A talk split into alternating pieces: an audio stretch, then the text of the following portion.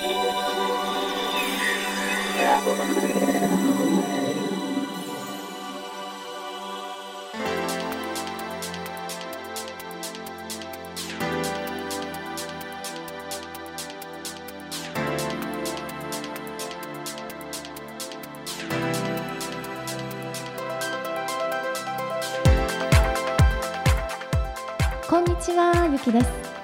菊間が第422回の時間がやってまいりました。早川さん、10月も中旬です。はいよろしくお願いします。お願いしますさあ10月も中旬ですが10月の中旬といえば？私今ね、うん冒頭でちょっとこんばんはって言おうと思ったの。うんなんか秋って夜の方が染そうだねみませんか？そうだね来週はそうしよそうしようかじゃあ来週のちょっとオープニングそんな感じでいこうと思うんですが、なぜか今ふと思ったんですけど、うーん今出てきたキーワードがですね、う。はい。親友親友って英語でなんていうの？まあよく言うのはベストフレンドになりますけどでも私はね、フェアウェザーフレンドって言葉を教えてもらった。フェアうん。フェアウィズ・ザ・フレンドフェアウェザーフレンド。フェアウェザーフレンドうんうんうん。うん。どういうこと？要はそのまあお天気のいい時、うん。まあ要は自分の状態がいい時に寄ってくる友達うん。にはなではないっていうのが本当の友達だよねっていうことをいいかなる時もね。そうそうそう、ん。現地にいた仲の良い友達に教えてもらったのでそうそれを今ふと思い出しましたけど。そうか、うん。じゃあまあそういう意味ではフェアウェザーフレンドじゃないってことね、あそうだよね、うん、はい。ますかそうですねでもそれ結構あのオープニングから真面目な話になっちゃい。ますけい。どや私はい。つも真面目ですよ、あの友達って何なんだろうって考える時ってありますよあるね。よねだからもちろんこうずっと自分の人生を通して仲のい。い。友達もい。れば、その時その時に自分に必要な時にそうい。う人と出会って、ねまた別れてっていうことっていうのもあるじゃない？だからで特にこう女性の場合ってすごく30代っていろんな生き方のちょうど分かれ道だから、結婚して家庭を持ってる人もいれば独身で仕事してる人もいればとかってあるので、ちょっとこう今までの友達関係とうん少しこう、ついたり離れたりっていうのが多い時期なのかなと思ったりはします。ううん。ん。ちなみにその親友って呼べる人、うんうんうん。ゆきちゃんの中にはパッと頭に何人ぐらい出てくる？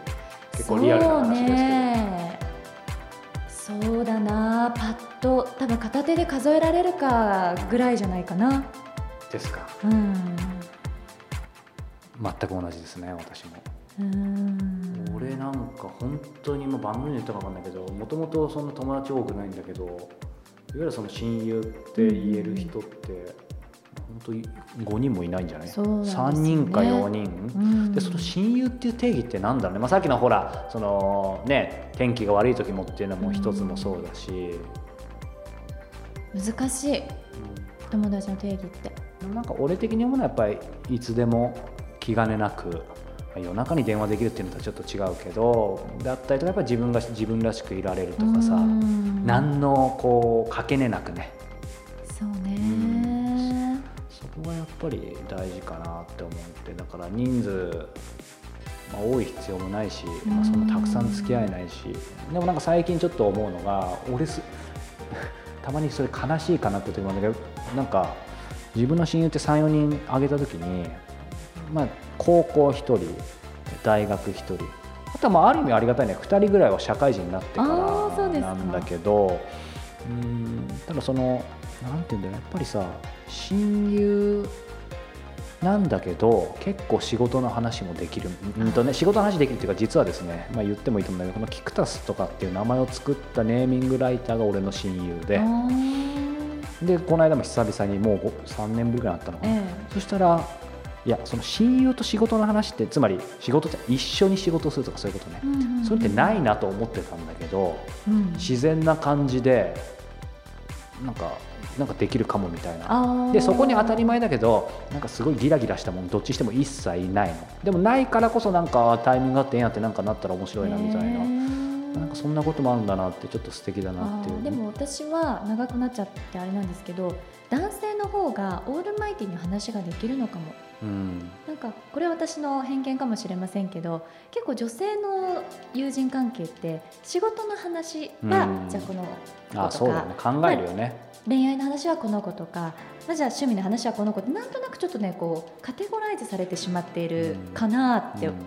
これはね個人的に思うので全方位でこうお話のできるお友達っていうと、本当にいるのかないないのかなって感じかもしれません。確かになんか男性はとか少なくとも俺はゆきちゃん言ったように、うん。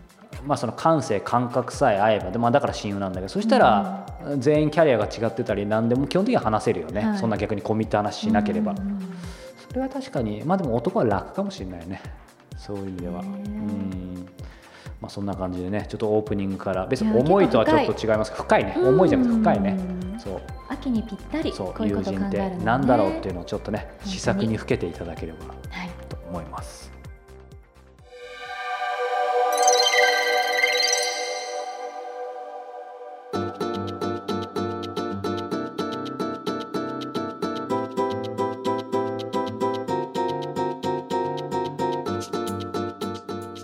ては菊間がインタビューです。今月は役者の安藤玉恵さんをお迎えしてお話を伺っておりますが折り返しの第3回になりました、はい。今ふとインタビューを終えて思うんですけども、えー安藤さんがこの3回目か4回目かはたまた収録後か分かんないんですけど彼女がふと言ってたのがですね、はい。えー私は女優の2枚目ではないと、うん女優の2枚目ではないってまた言い方が素敵だよね。そうですうん。ね、だからいわゆるもうど真ん中のこう主役の超美人のではないっていうこと。まあまあ本人ご本人言ってたからいいと思うんですけど。っていう話をしてて。でもすごい。でもね個人的にはなんかそういうふうに言ってるんだけどすごくチャーミングな方でこう女性としての魅力も。ね。そうそうすごい綺麗なはい方なんですけど、まあ、今回今何を感じたかっていうと、まあ、彼女はどうかってことは置いといてなんだろうな、うんやっぱりど真ん中の主役とかスーパースターじゃないけどまあめちゃめちゃ輝いてるというかさある意味こう名脇役でもいいし、うん、なんて言うんだろうな。ちょっとアウトサイダー的な人でもいいしなんかそういう感じの人ほど実はずっと活躍し続けたりとか。っていうのをなんかちょっと感じてですね。なんかなんか僕自身も決してこうドストレートのど真ん中のなんかっていうキャラじゃないと自分では思ってるので常にこうアウトサイダーでね。こうまあまああの安藤さんはもちろん違います。安藤さんは表出てくる人ですけど僕はあのセミの幼虫みたいな存在だと思ってるのでなんかでもちょっとうん。ちょっと外側の人の方が面白いかなっていうのそうはあるんですね。だでって今も活躍されている俳優さんとかってお若い時って脇役が多かったりもするじゃないですか、だからそういう経験が素地になって絶対にこうねそうそう将来的に。こだのから安藤さんも、うん、すごい女優さんになられるんだろうなって。うん。まあもちろん主役でもそうじゃなくてもあの2枚目でも3枚目でもいいんだけどなんかでもずっと活躍し続けるずっとそこに居続けられるっていうことの本質ってやっぱ何なのかなっていうのは、うん、ちょっと考えられつつ考えさせられつつ今後もこう地味に地道にあの地下帝国でやっていこうかなと、地下なの、はい、この全然上がってきてください。このね第4スタジオも地下ですけどね。確かに、はいまだないんですここ。私常にアングラな場所なんですけどもまあそんな感じで今後もコンセプトは、えーアンダーグラウンドアウトサイダーでいきたいと思います、さあそれでは安藤玉恵さんのインタビュー第3回お楽しみくださいまあ、そんな中でね先ほど篠原さんいましたけど、うん。あの篠原さんから質問がはい。2つほど来ています、はい。安藤さんにとって師匠と呼べるような存在の方はいますか？いません。いません、はい。いません。そうかこれこれ以上突っ込みようがあないごめんなさい。じゃあ待って。いやいいですよ無理に。し師匠でしょ？お芝居のね、うん。お芝居じゃないとするといるんですか、まあ、人生の師匠みたいなところあでこの人一人っていう人はいないですね、うん。いあだいないです。あのでも影響を受けてる人だったら今いるんですか？例えばなん、まあ、その影響もね直接、例えば相談するとか参考にするとかの影響なのか。あないよね。芝居の相談する芝居の相談する そういうものがそもそもあるのかもしれません。分かんないんですけど。ここともないないですもんね。そうするとうんなんか教わうーん特に今のこのね実際、まあ、テレビ映画舞台があって、でもそうは言ってもうーん自分でもっとこうできたんじゃないかとか、なんか反省したり悩んだりへこんだりすることとかってあるんですか？どういうふうに向き合ってるんですかねその作品とだったりその評価だったり。うーん。あの大体こう人の誰かが何かをそれ見て見た方が言ってくださることっていいことが多いからう、ん。それはまあ半々ありがとうございますということではい。聞きますよね。で自分ではねうん。そうだな。ただこう思っていい見てねだ放送,、放送とかてあの映画が完成したものを、はい。舞台は見れないけど他の映画とテレビは見て、現場でちょっと違ったな違ったでももう一回やらせてくださいとは言えなかった時のやつはやっぱり見てもダメですね。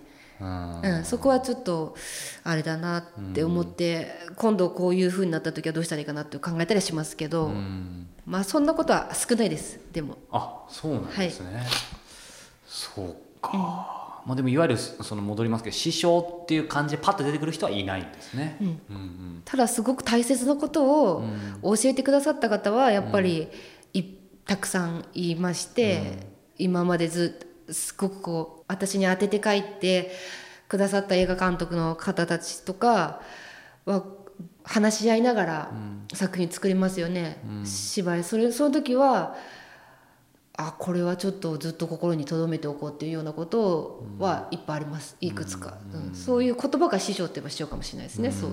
人ではないけどね。じゃあそういう意味ではそのこの番組まさにそのターニングポイントじゃないですけど、ターニングフレーズなんかワードの感じですけどこの言葉がまあああるから今の自分があるみたいな何かありますか？ちょっといくつかありますね。うーんとちょっと誰誰どの監督かって言わなくていいですか？あいいですよ。いいですか？もちろん。そしたらあーあなたにしかできないことがあるってうん。言われたのはあ大きいです。あちょっとむ芝芝居ができなくあどどうだろうか？あのその演出を受けてる時に映画のね、あテストテストテストやってて、でもこれはあなたにしか言えないし、で僕が書いた言葉でであなたにしかできないことがあって、だからできるっていう、でそういうそれをちょっと思い出すといろんな時に、あの頑張れる。やっぱりご自身でずっとこれだけキャリア積んで活躍されてても今でもなんかやっぱそそういうふうに分かんなくなることってあるんですか？分かんないっていうかだから今の逆に言葉がやっぱり支えになるみたいな時ああはりますね、本がねあの難しい時は、そうそうです。難しいというかあのすごく、むなんていうのかないろんなねかんたくさんのこう人が人の感情がいっぱいこう上手だからいい本なんですけど、すごくいい本に出会った時にあのどこまでそれをこう深みを出せるかっていう考えた時とかは、でもその何がその台本が来た時に私にな、まあ、今の話だけど何が求められてるんだろうとか、なんかその辺っていうのはその作品作品雰囲気によると思うんですけど、結構例えばそのん？演出家脚本家さんちょっと分かんないですけど、に1対1で話せるうん。時間とか雰囲気って結構普通にあるもんなんですか、あんまりないですよ。やっぱないんですよね。なんかねその衣衣装合わせとかでだたくさんのスタッフがいる中で「何か質問ありますか?」って言うとさ ね、は聞きたいもちろん聞きたいことは聞くんですけど、それを聞いてるのをみんなが見てるから、なんかこうちょっとなんか照れちゃうっていうかあそういう感じなんですか？うん。はのもあるいうんかった現場うでん。2人だけで、うんでも2人だけに、ね、なることがやっぱりないですもんね、誰かはいるから、でもまあ小さな声ではい。話をしたりは、っていうことはありますけど、うん。うん。じゃあまあそのやっぱ現場でやりながらどんどん作っていくってところなわけですよね。そうですね。うん。ん。そうか。これもう一つ質問来てるんですけど、はい。えー私はいいこれ篠原さんから、私はいい落語家の条件は滑ったことを自覚できることだと思っています。はい。俳優さんの場合役者さんの場合その場に観客がいない、カメラの前で演じられることも多いと思いますが、うん。安藤さんにとっていい役者さんの条件って何ですか？あそうね。じゃあえっ、と嘘がつけないっていうことですかね。嘘がつけない、はい。嘘をつかない役者かな。嘘をつかない役者さんっていうのは別に普段の 普段のあの記者会見で嘘をつかないとかそういう意味じゃないですよえーね、芝居でですね、はい芝居で嘘をつかない。深いですねこれ。芝居が僕からすると嘘嘘なんですけど。そうか、うん、フィクションの世界だからそうなんですけどでも、うん、そこにな難しいですね。いや粘りますよ僕は。そこにいることに嘘をつかないっていうことってわかります、うんうんうん。いいるっていう、はいはいはい。うん、なまあ、流して芝居やろうとできる部分もあるわけですよね、まあ、それってプロの世界だったら出ちゃってその後やばいかもしれないですけど、うんうんうん。だからその役で役というか私自身でもあるんですけれども、役でもあるんですけどあ私は嘘はついていないんでセリフを言う時に。それはすすごい抽象的なんですけど、なんか僕が今最初に受け取ったのは、た例えばですけど、このインタビューも、まあ、いいか悪いかは別として、えー、と嘘をついてもできるんですね僕も。やっぱプロなので。あそうですね。そう。うんうんある意味、いやもちろんちゃんとやるんですけど、まあ、言い方いいか分かんないですけど流してやることもできるんですけど、それは僕もやらないってスタンスなんですけど、でもその嘘をつかないともちょっと今の話意味が違いそうですね。うん。流す流すがちょっとわからないから、あれですけど。うん。なんか例えば常に200%でやってるっていうことあじゃないです。ね。一生懸命とは違うからうんとねこれやった人しか分かんないのかなそれか。これなんか私前も説明できなかったんですよ。演劇ワークショップをやったくせに。嘘をつかないでくださいって言う,、言う。さっきの,、そのそもそもの大学生時代の、そのやっていたものが、本当のその数層のままをやってるっていう話ともまた意味が違うんですよね。あその人生をもし歩んでたとしたらうんそううんそれともちほらあのげあの楽屋での練習の感じある意味そのままやってるから嘘のついてない演技っていう意味とも違うわけですよね。うんそうもうちょっと粘ってみましょうか。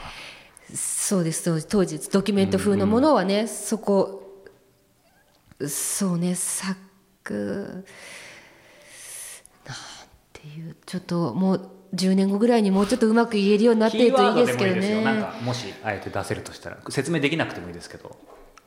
だからそのセリフをね私が今ここで私が喋っていることはこれは今私の今真実なんですけど私役があって芝居をしてますよね。その時はその人の真実なんです、その役の人が言っている、うん。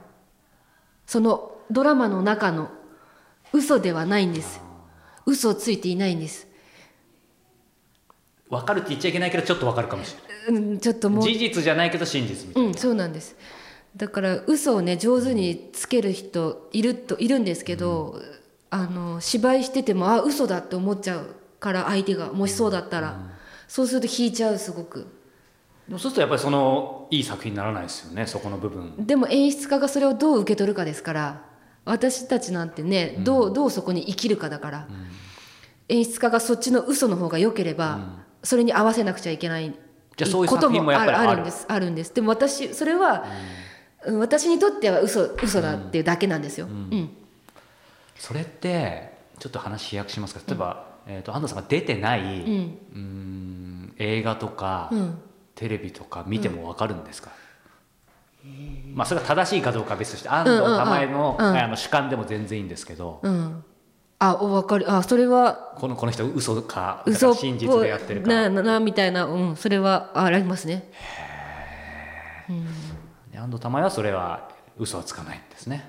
つかないようにしてます、そうかちょっとこれは深いですけどじゃあまた10年後10年後ぐらいにうまくね言語化をいいね。もしくは僕のあの引き出す力がもうちょい上がってないといけないんですけど。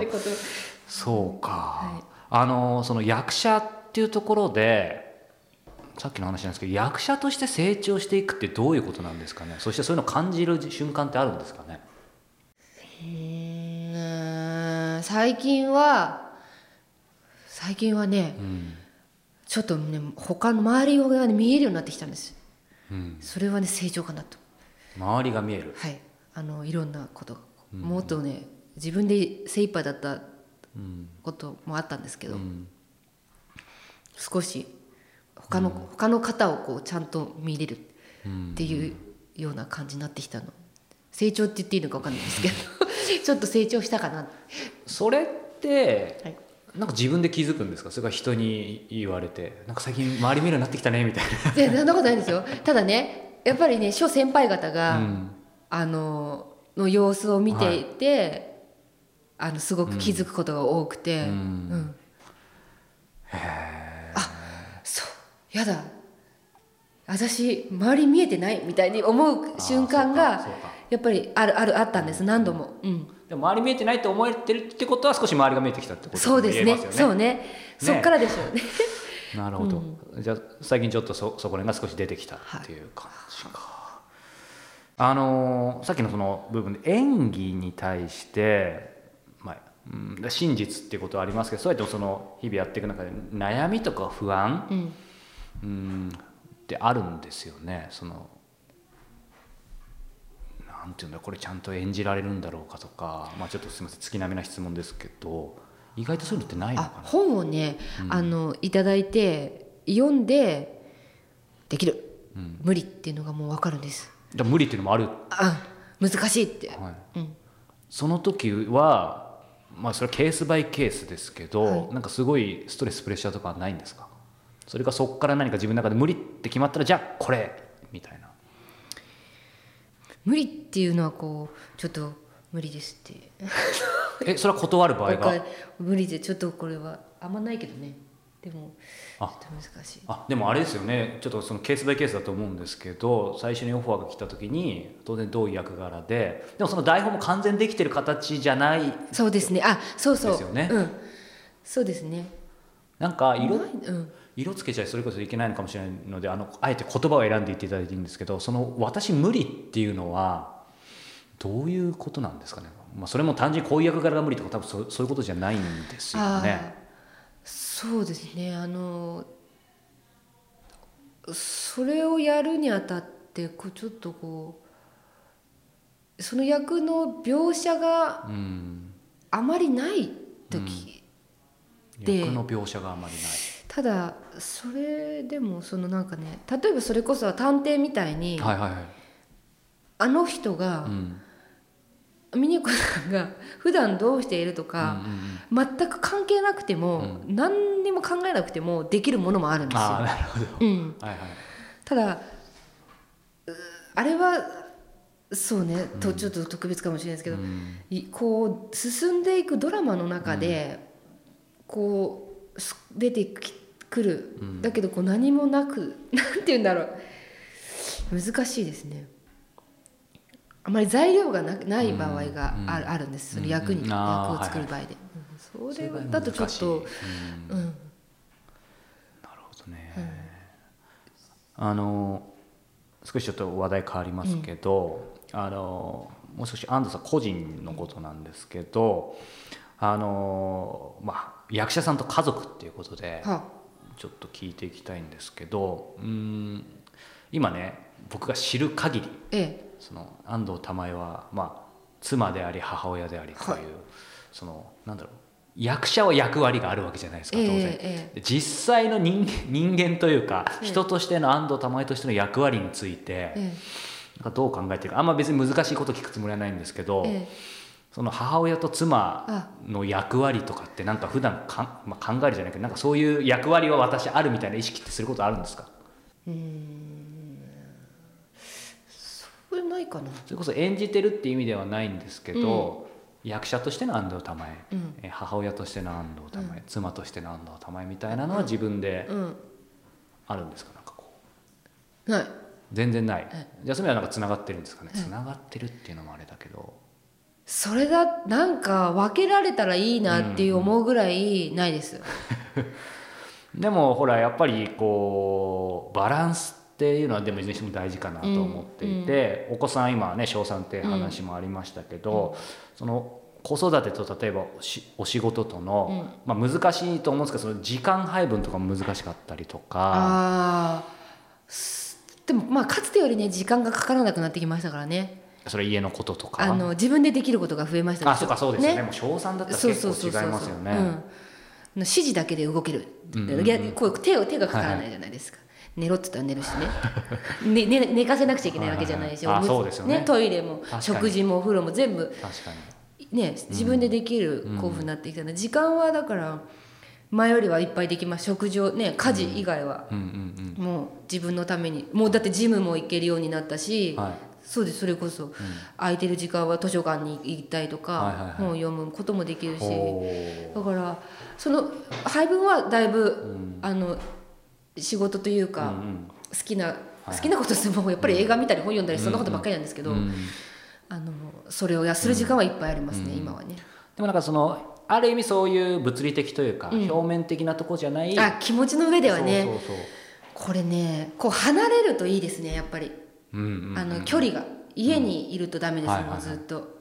あのあれすごい考えてますよ。もうなんで国語ができないのかしらとか、あリアルですね。算数がどうあるねとか、なんであれができないとか、習い事は変えた方がいいもうプールとかもうやめさせてやろうかとか。いろいろそういうこと考えたりずっと家にいるとしちゃうんですよ、でだってさリビングにあるもののほとんどが子供のものだったりするじゃないですか、で目に入るでしょ、はい。そうするとさちょっとここ汚いなレゴどうしようかなとか そう そういう感じにやっぱり家にいるとそうなっちゃうんですそうですよね、うん。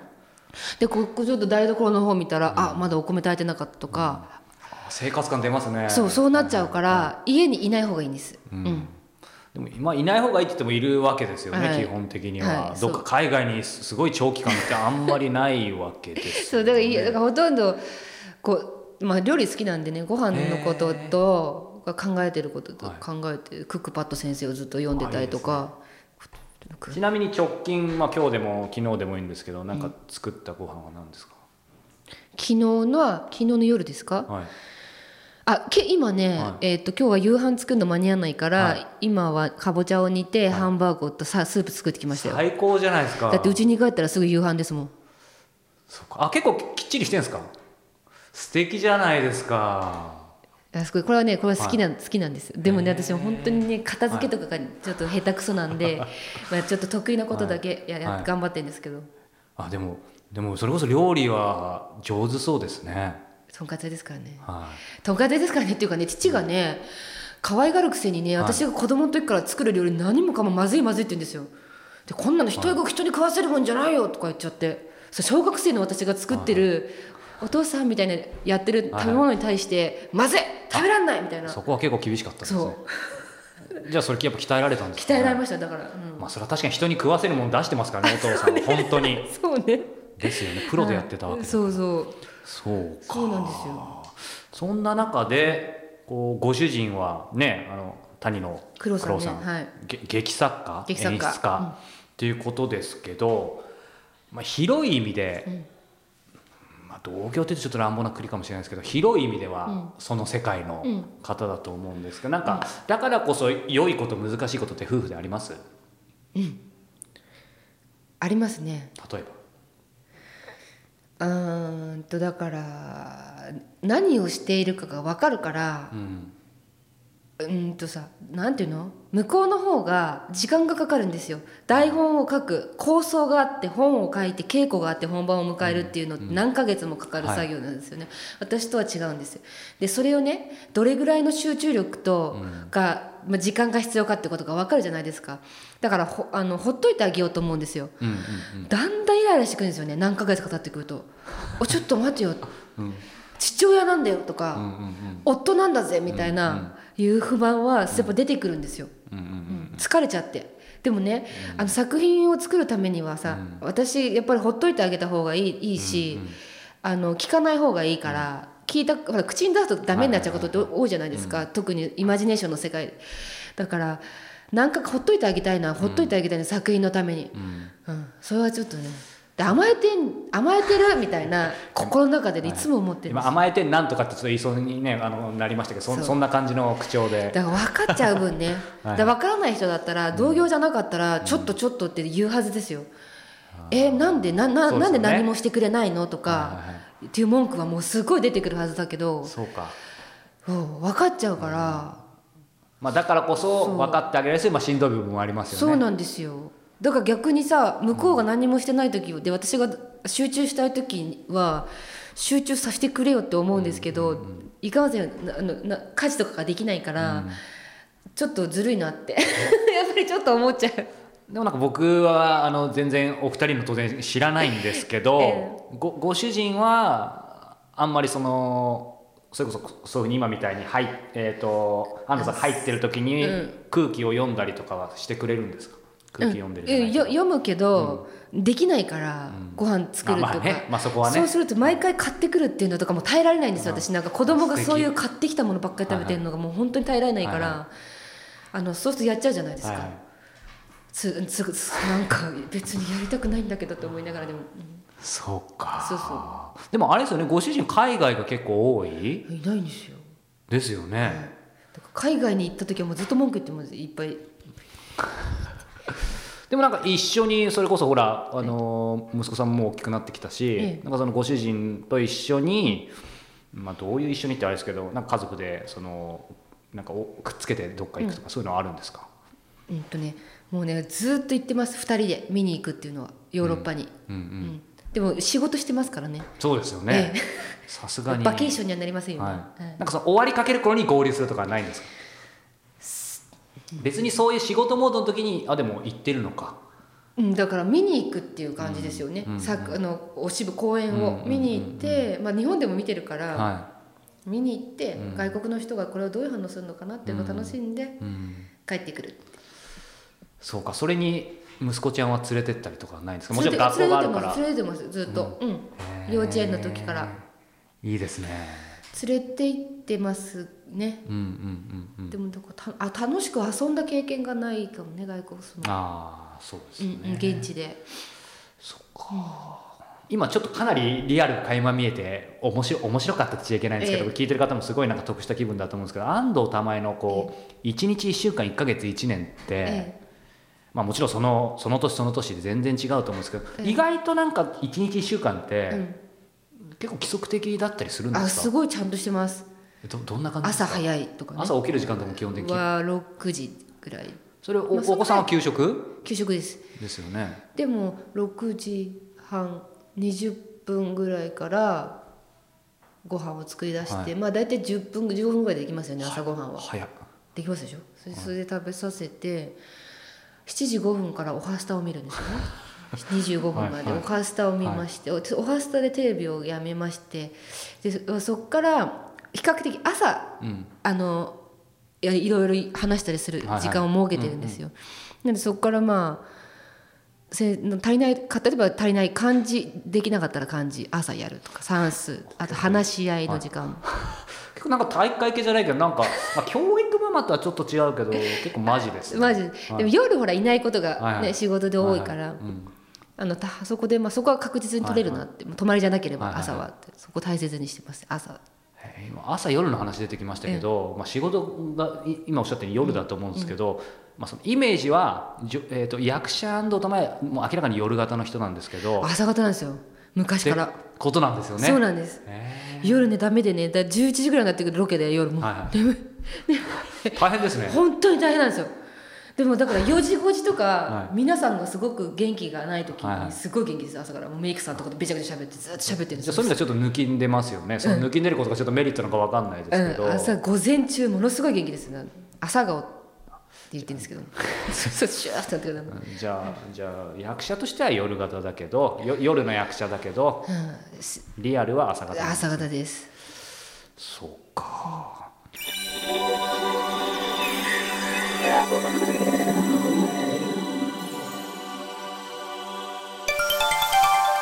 良いこと良いもの。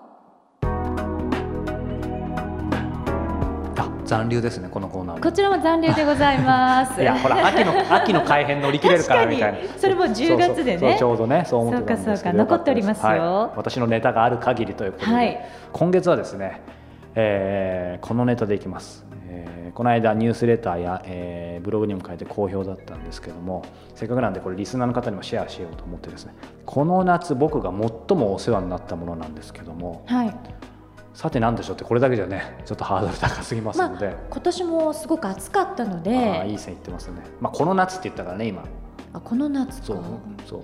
なのでこの夏僕が最もお世話になってもこの夏っていうのはキーワードなんまあですけど、涼しくなりそうなグッズかな。そうねあのもう今ねこれ配信されてる時10月ですけども、まあ、せっかくなんでこれ紹介するの年中使えると思うんですけども、今年ですね最も活躍したのがですね一言言うと炭酸水メーカー。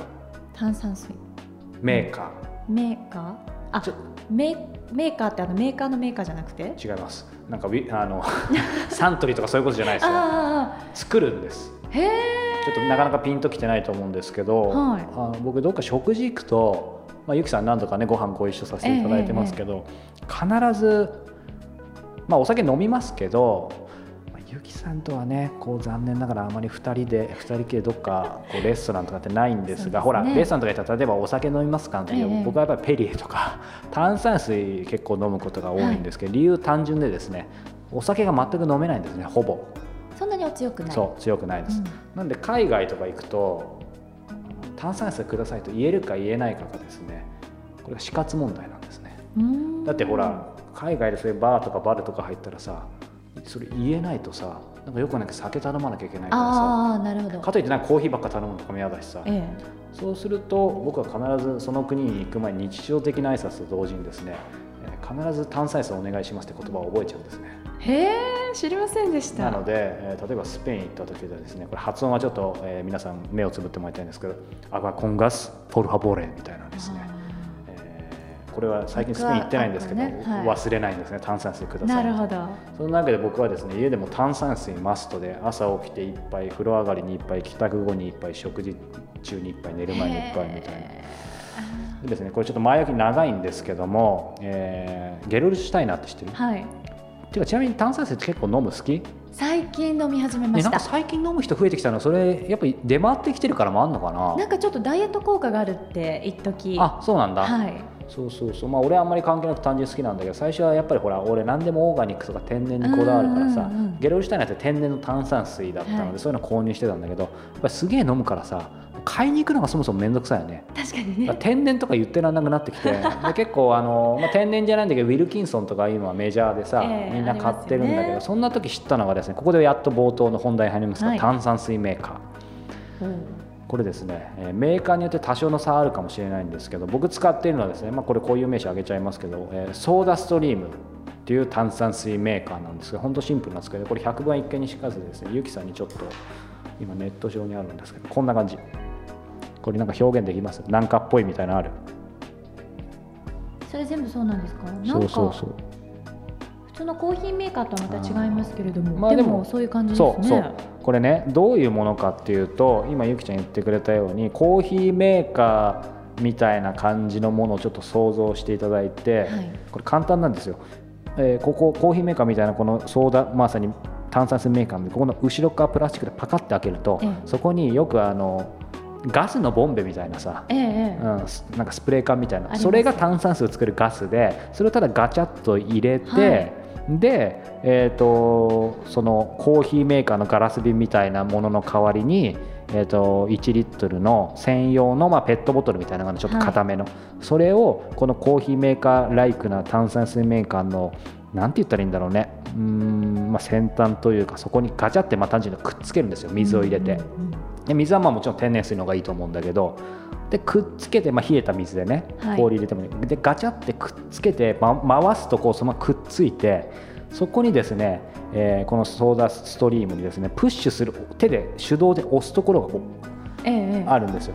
でこれ1回押すと先ほど後ろ側にくっついてるガスが入って、まあ、単純にプシューってなる。だすごい手動だよね。そうですね、アナログな感じ。でそれを大体2回か3回押すと、まあ、ちょうどいい炭酸水になると。でやっぱほら炭酸って強さ好みがあるじゃん。そうですよね。足りないと思ったらもう1回押すとかって。すごいシュワシュワっとなるんですねじゃあすごい単純だと思わわない？作りが。確かに。なのでこれ使い終わったらその今固定してるこのボトルを逆回しにしてこのソーダストリームから外して、はい。あとは普通にちょっと軽く洗ってでこのガスボンベが大体30リットル分ぐらい作れるのよ。あで大体このボトルが1リットルだから、え1日1リットル飲めば単純に考えて1ヶ月。はあという面倒くさがりの僕にもですね余裕で使えるというくくりで。すごい。ご自宅で炭酸水が作れちゃう。本当便利で。それでも変な話、うん。お水じゃなくって、うん。ちょっとこう味をつけたものでも大丈夫なのでえー、とどっちが先かよくわかんないんだけど俺はあんまりやんないんだけど、やる場合は、まあでも基本的に炭酸水を作ってからそこにうんまあ、シロップ入れたりとか何か入れたりとかもできると思うしてそういうこと？そうですそうです。そうそうそうそうそう、ん。だからいろんななんかもちろんちょっとお酒ね割ってもいいし。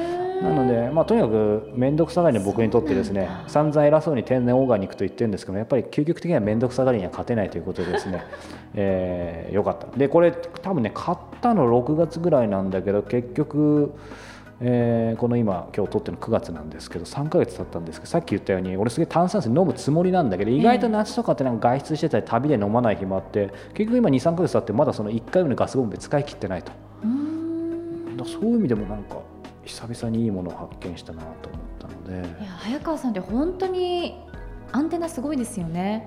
ねえわかんなんいけなどグッズよくご存知ですもん、うん、でもなんか手前味噌ですけど俺って何なのかなと先になこんなもんばっか紹介してて何なのかなと思ったんだけどいやなんかやっぱ好奇心旺盛なんじゃないですか？うん。でもなんかやっぱり自分でこだわってるのはなんかよくいろんなものを紹介している人いるけどやっぱりやるからには別にそんな意気込んでるわけじゃないんだけど自分が体験体感していいと思ったものをやっぱせっかくだから皆さんに届けたいこれが良いこと良いものの真髄なんですが。おっ。しゃる通りでございます、はい、ということで、えーまたプレッシャーをかけてしまいましたが自分にまた次回も何か体験したものをお届けしたいと思います。はい。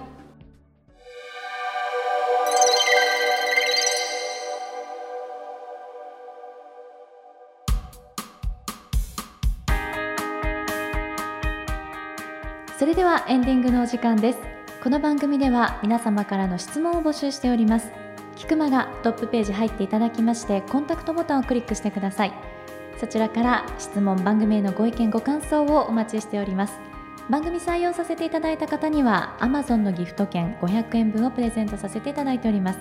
そして早川さんに直接相談したいという方には早川さんが1対1で Q&A を行うライフアップデートセッションも不定期で実施しております。詳細は傭兵早川 .com のイベントページをご覧ください。というわけで。はい、ソーダストリームもしかったら何飲みたいんですか？なんかさっきちょっともうアイデアがありそうな感じでしたよね。いやーハイボールとか。あやっぱりそっちですか？そうちょっとアルコールの方行くんだね。あのむしろそのさ炭酸水を何かに加えそうな雰囲気はちょっと漂ってたんでやはりね秋はうん。そんな感じで、そうですね、はい。お月見でもしながら、はい、じゃあぜひね、はい。あのー機会があれば僕もその月見に連れてってください。ぜひ、はい、ということで皆さん満月はいつなのかよく分かりませんが良い秋をお迎えください。また来週です。さようなら